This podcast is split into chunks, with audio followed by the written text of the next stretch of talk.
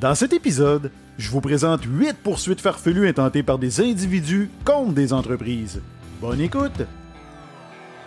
Mon nom est Jean-François Guitard et je suis auteur du livre Comment réussir sa pub, blogueur, conférencier et responsable d'un département de communication. Puis comme il me restait un peu de temps libre, bien j'ai décidé de me lancer dans l'aventure du podcast.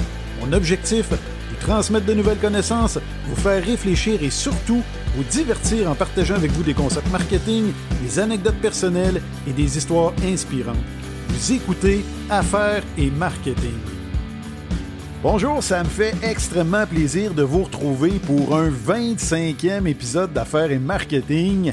Ben oui, déjà 25 épisodes avec vous. En fait, mon podcast fête son, euh, son premier anniversaire pratiquement jour pour jour. Donc, je suis très, très heureux de ça. 25 épisodes en un an. Et euh, surtout quand on sait que la grande majorité des podcasts ne franchiront jamais les 10 épisodes. Parce que, comme je l'ai dit à plusieurs reprises, ça demande évidemment beaucoup de temps, de préparation. Moi, ça me prend environ 8 à 10 heures de travail par épisode. Donc, faites le calcul. Ça fait déjà plus de 250 heures que je passe dans mes temps libres pour essayer de vous offrir des sujets qui vous intéresse. Et aujourd'hui, ça risque d'être le cas parce que je vais vous présenter huit poursuites farfelues intentées par des individus contre des entreprises. Et vous allez voir, il y a des gens qui sont prêts à, n'importe quoi, même à se ridiculiser pour essayer de soutirer quelques dollars à des entreprises. Mais avant, ben oui, je vais prendre quelques secondes pour lire le commentaire d'une auditrice, cette fois-ci une certaine Audrey, qui m'a écrit sur Facebook pour me dire C'est super intéressant et très bien expliqué. J'ai adoré ce podcast. Eh bien, ma chère Audrey, j'apprécie énormément ton commentaire. Hein? En fait, pourquoi faire compliqué quand on peut faire simple? C'est un petit commentaire qui, qui, comme je viens de le dire, qui est très simple, mais en même temps, qui me fait extrêmement plaisir. Ça me démontre que tu apprécies ce que je fais et si vous voulez faire comme Audrey, ben c'est fort simple, vous pouvez faire comme elle, passer par Facebook, mais je suis également présent sur Twitter, sur LinkedIn également, et évidemment, vous pouvez passer par mon site web, le jfguitar.com, vous avez une section me joindre, et ça va me faire grandement plaisir de vous lire, et également ben, de vous euh, de, présenter, de lire votre commentaire directement en ondes, comme je viens de le faire avec Audrey. Donc, aujourd'hui, comme je l'ai mentionné, je vais vous présenter huit poursuites farfelues qui ont été intentées contre des entreprises. Et on va commencer avec euh, une petite poursuite de 100 000 contre l'entreprise Burger King. Ben oui, en 2009, un article dans le journal euh, Virginian Pilot rapportait qu'un certain monsieur Duggar avait intenté une poursuite de 100 000 dollars contre la chaîne de restauration rapide. Et l'histoire aurait débuté le 10 avril 2007, alors que Duggar aurait commandé une boisson et deux sandwichs sans oignons, cornichons et tomates dans une succursale de la chaîne de restaurants Burger King. Et Duggar aurait ensuite rejoint ses collègues de travail pour le dîner, et ce n'est qu'après avoir avalé une bouchée de son sandwich qu'il aurait constaté que sa demande n'avait pas été respectée. L'homme affirma avoir souffert d'une réaction allergique grave, laquelle entraîna des dépenses médicales, et selon la plainte, l'erreur de Burger King était équivalente à une négligence. Malheureusement pour vous, l'histoire ne mentionne pas si Dogger gagna sa cause. Une autre poursuite assez intéressante, celle-ci en 2007, c'est un homme marié qui réclama pas moins de 1 million de dollars à l'entreprise 1800 Flowers pour avoir révélé qu'il trompait sa femme. L'affaire, c'est que l'homme en question, qui s'appelait euh, Leroy Greer, a déclaré dans une action en justice déposée devant un tribunal fédéral du Texas qu'il avait acheté des fleurs pour sa maîtresse par l'intermédiaire de l'entreprise 1800 Flowers. Et lui avait demandé à ce que son achat reste privé, mais selon l'action en justice, 1800 Flowers envoya une note de remerciement à son domicile, mais le problème, c'est que c'est sa femme qui est tombée sur la dite note, et elle, qu'est-ce qu'elle a fait? Bien, elle a communiqué avec la société afin d'obtenir une copie du reçu, et le reçu révélait que Gray avait envoyé à une autre femme une douzaine de roses rouges accompagnées du mot suivant je voulais juste te dire que je t'aime et que tu comptes beaucoup pour moi, selon les documents du tribunal. Donc, le couple était déjà en processus de divorce, mais après avoir appris la liaison, la femme de Greer demanda la somme de 300 000 dollars en plus d'une pension alimentaire pour les enfants. Euh, et Greer demandait un million de dollars pour rupture de contrat et pratiques commerciales trompeuses. Ben oui, parce que la politique de confidentialité de la société stipulait que les clients pouvaient demander à un 800 Flowers de ne pas partager leurs informations personnelles avec des tiers. Dans une déclaration, le porte-parole de 1-800 Flowers déclara Nous prenons au sérieux toutes les questions relatives à nos clients, cependant, nous ne sommes pas responsables de la conduite personnelle d'un individu. Une autre poursuite, celle-ci, en mai 2018, Cynthia Kissner et Leonard Werner ont intenté un procès contre McDonald's dans l'État de la Floride et ces derniers souhaitaient n'obtenir rien de moins que 5 millions de dollars car la chaîne de restaurants leur facturait le prix régulier d'un quart de livre alors qu'ils demandaient le sandwich sans fromage. Le raisonnement s'appuyait sur le fait qu'un cheeseburger coûte plus cher qu'un hamburger régulier, et de plus, selon l'action en justice, McDonald's avait l'habitude de vendre et d'afficher quatre options différentes de de livre sur son menu. Deux de ces options étaient sans fromage et coûtaient entre 30 et 90 cents de moins. McDonald's a cependant cessé d'afficher ces quatre produit sur son menu, ce qui pénalisa les clients qui souhaitaient un sandwich sans fromage selon le couple. Ben oui, ben moi-même, je vous, je vous dirais, je m'en cacherai pas. Quand je commande un quart de livre, je le demande toujours sans fromage. Donc, j'aurais pu penser à intenter cette poursuite-là de 5 millions de dollars. Mais peut-être pas non plus, parce que le juge qui présidait le procès a finalement rejeté la poursuite parce que les plaignants n'ont pas su démontrer qu'il y avait eu préjudice. Il qualifiait la poursuite de Kissner et Warner d'absurde et d'infructueuse. Une autre poursuite, Jason Sadian, un résident de Los Angeles qui a intenté une poursuite de 5 millions de dollars également, mais cette fois-ci contre l'entreprise Krispy Kreme en 2016, et ce dernier alléguait que certains desserts à saveur de fruits de l'entreprise ne contenait pas de véritables fruits. Ben oui, on sait très bien, tous les gens qui vont chez Dunkin' Donuts, Tim Hortons et Krispy Kreme surtout, que les beignes de vrais sont faits de vrais fruits. Hein. Donc lui, il était vraiment surpris d'apprendre qu'il n'avait pas de véritables fruits et ça constituait selon lui un motif valable pour une action de justice, d'autant plus que certains produits contenaient les ingrédients annoncés comme les beignets au citron glacé qui contenaient du vrai jus de citron. La poursuite a finalement été abandonnée d'un commun accord en 2017. Trella Jackson de Bridgeport et son fils Jeremy Jackson ne réclamaient rien de moins que 10 millions de dollars à McDonald's après que Jeremy ait eu une grave réaction allergique. Trella Jackson a cependant précisé au West West Virginia Record que l'affaire ne se résumait pas à ses 10 millions de dollars. Ben oui, ben non, effectivement. Et, ce qu'elle a déclaré, c'est Je ne suis pas une personne assoiffée d'argent qui essaie de se faire de l'argent sur le dos de McDonald's. C'est ce qu'elle a déclaré en 2007. Ce qu'elle rajouta, c'est que l'entreprise McDonald's a fait une erreur et elle doit être tenue responsable de ses erreurs. Et c'est quoi l'histoire? Ben, c'est qu'elle a débuté le 30 octobre 2005 Jeremy Jackson, alors âgé de 19 ans, se présenta au service au volant de McDonald's avec sa mère et un ami et a commandé deux quarts de sans fromage. Et selon l'action en justice, Jeremy Jackson demanda deux reprises que sa nourriture soit préparée sans fromage. Il fit de même lorsqu'il reçut sa nourriture et sa mère déclara que la facture indiquait bien sans fromage et qu'il y avait un autocollant sur les boîtes indiquant que les sandwichs étaient faits sans fromage.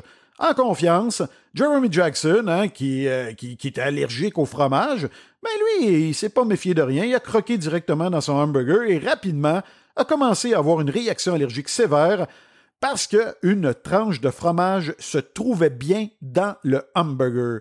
Donc, il a rapidement été amené au United Hospital Center de Cloudsburg, où il fut soigné. La famille dut assumer 700 dollars en frais médicaux, un montant qu'elle souhaitait se faire rembourser par McDonald's, mais la chaîne de restauration rapide refusa. C'est alors que Treyla et Jeremy Jackson ont décidé d'engager un avocat et de porter plainte contre l'entreprise. Ce dernier intenté un procès le 18 juillet 2007, demandant 10 millions de dollars de dommages et intérêts punitifs. En quelques semaines, l'action de justice a fait la une des journaux nationaux, puis à la fin du mois d'octobre de la même année, l'avocat de la famille fit une requête pour être retiré de l'affaire, déclarant qu'il abandonnait sa pratique du droit.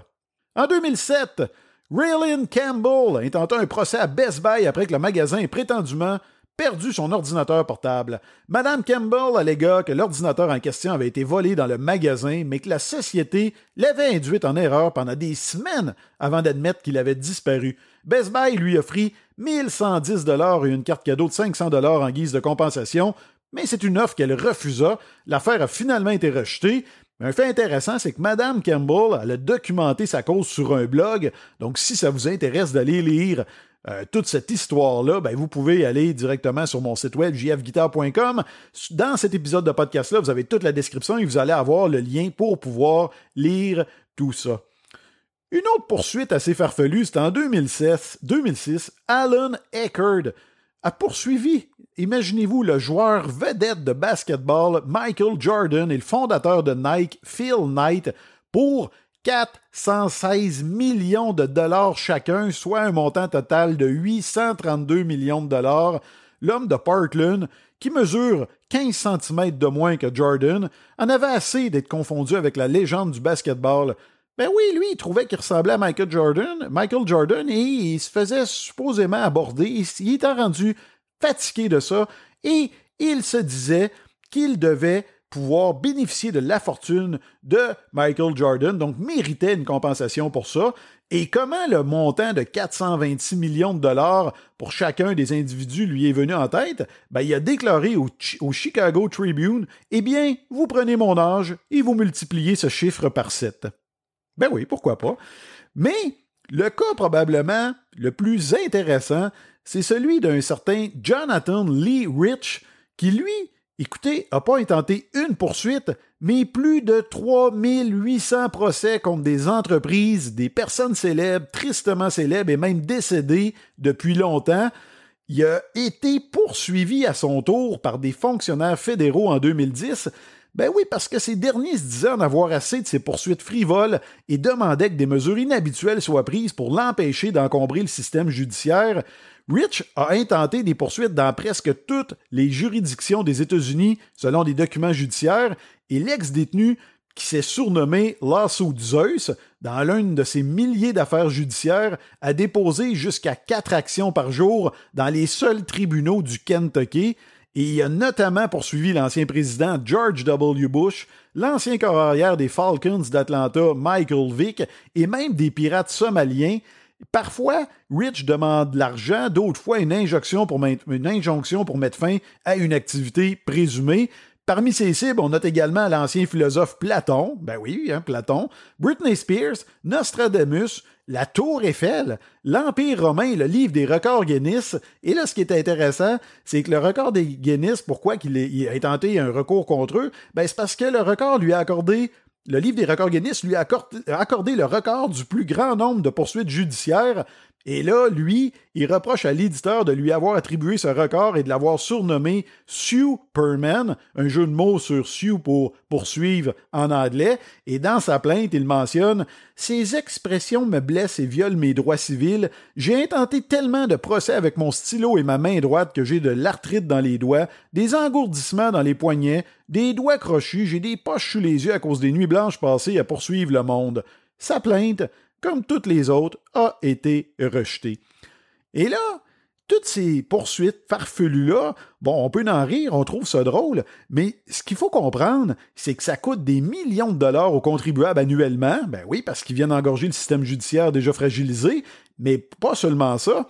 Dans un article publié sur le site web de ABC News en 2006, en 2007, pardon, Philip Howard, alors président de Common Good, une coalition de réformes juridiques, affirmait que ces procès modifient nos comportements. Par exemple, après un verdict de 6 millions de dollars suite à un accident de luge ben oui, de luge à Greenwich, dans le Connecticut, ben les villes et les terrains de golf du Nord-Est ont interdit la luge sur leur propriété.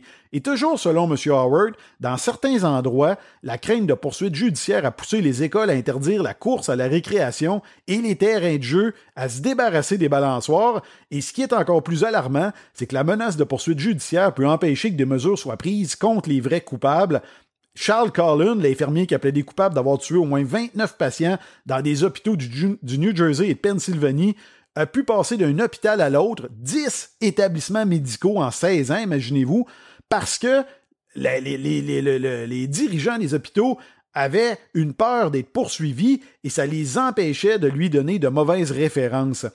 Et Également, dans le sillage de la fusillade de Virginia Tech, des experts juridiques ont fait remarquer que l'université aurait pu être confrontée à des problèmes juridiques si elle avait expulsé Cho Soo-yu, hein, le futur tueur, avant qu'il ne commette un acte illégal. Donc, toutes ces poursuites-là font en sorte que nos organisations, que nos entreprises sont de plus en plus peureuses et avec raison d'être poursuivies. Hein. On en parlait dans les écoles. Moi, quand j'étais jeune, on avait des parcs de jeux, on construisait des glissades avec les professeurs euh, pour pouvoir glisser après l'école ou pendant les cours. Et maintenant, c'est des pratiques qui sont évidemment bannies des écoles. Et vous pouvez comprendre pourquoi. C'est une des causes, c'est notamment la peur d'être poursuivi par des individus. Donc, c'est ce qui met fin à cet épisode. J'espère que vous avez apprécié. C'est l'avant-dernier épisode de la deuxième saison d'affaires et marketing. Et vous ne voudrez pas manquer le dernier parce que je vais vous expliquer, en fait, vous dire qui a inventé le Père Noël. Et pour l'occasion, pour la première fois d'affaires et marketing, je vais avoir une invitée de prestige qui va m'accompagner pour vous expliquer tout ça. Donc, pour ne rien manquer, si ce n'est pas déjà fait, je vous invite à vous abonner à mon podcast. Hein. Vous pouvez aller sur les différentes plateformes, que ce soit Google Podcast, que ce soit euh, évidemment Apple Podcast ou encore euh, Spotify. Ben oui, il y a des boutons vous abonner euh, et vous cliquez là-dessus. Sur Apple Podcast, c'est le petit signe de plus en haut. Vous cliquez dessus, vous allez être abonné, vous allez être avisé dès qu'un nouvel épisode va être diffusé. Je vous invite également, si vous avez aimé ça, comme je le disais d'entrée de jeu, vous pouvez me laisser un commentaire, notamment sur Apple Podcast. Et si vous descendez jusqu'en bas, si vous écoutez l'épisode sur Apple Podcast, allez-y, descendez jusqu'en bas, vous allez avoir une section avis et commentaires. Et là, vous pouvez me laisser un 5 étoiles pour me démontrer votre appréciation. Ça l'aide, comme je le dis toujours, énormément à la notoriété de mon podcast et ça me motive à poursuivre cette belle aventure-là avec vous. Également, si vous n'avez rien à faire dans les prochaines minutes, ben vous pouvez écouter un autre épisode d'affaires et marketing ou sinon, vous pouvez vous rendre sur le jfguitar.com. Là-dessus, vous allez avoir des billets de blog. Hein. Je vous présente des concepts marketing euh, d'entreprise de partout dans le monde, donc des concepts vraiment novateurs. Vous allez pouvoir vous amuser avec ça. J'ai des Vous avez également accès à mon livre Comment réussir sa pub. Vous allez avoir tous les détails là-dessus. Vous avez également accès à mes conférences pour entreprises et organisations. Vous allez avoir ça là-dessus. Vous pouvez regarder. Si vous avez besoin d'un conférencier, vous pouvez penser à retenir mes services. Donc, sur ce, je vous remercie encore une fois de me suivre et je vous dis à la prochaine.